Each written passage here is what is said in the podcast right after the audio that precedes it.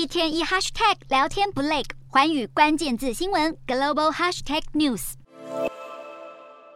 暴风、洪水、热浪，这几年因为气候变迁，全球有许多地方饱受极端天气困扰。然而，根据联合国气候变化委员会发布的评估报告，各国的努力仍然不够，将地球上升的温度控制在摄氏一点五度之内的目标恐怕无法达成。报告分析了巴黎协定一百九十三个缔约国的气候行动计划，但是发现到只有二十四个国家更新了他们的计划，这个结果令人失望。而气象组织也指出，二氧化碳的浓度来到三百万年来的新高，另一项温室气体甲烷的浓度也来到一九八三年有记录以来最高。气象组织因此向 G20 工业国集团喊话。有专家指出，与二零一零年时的水准相比，全球到二零三零年的碳排放量需要下降百分之四十五，才能够实现巴黎协定的减排目标。而紧接着，联合国气候变迁大会就要展开，各国势必得加紧脚步，重新审视自己的环境政策。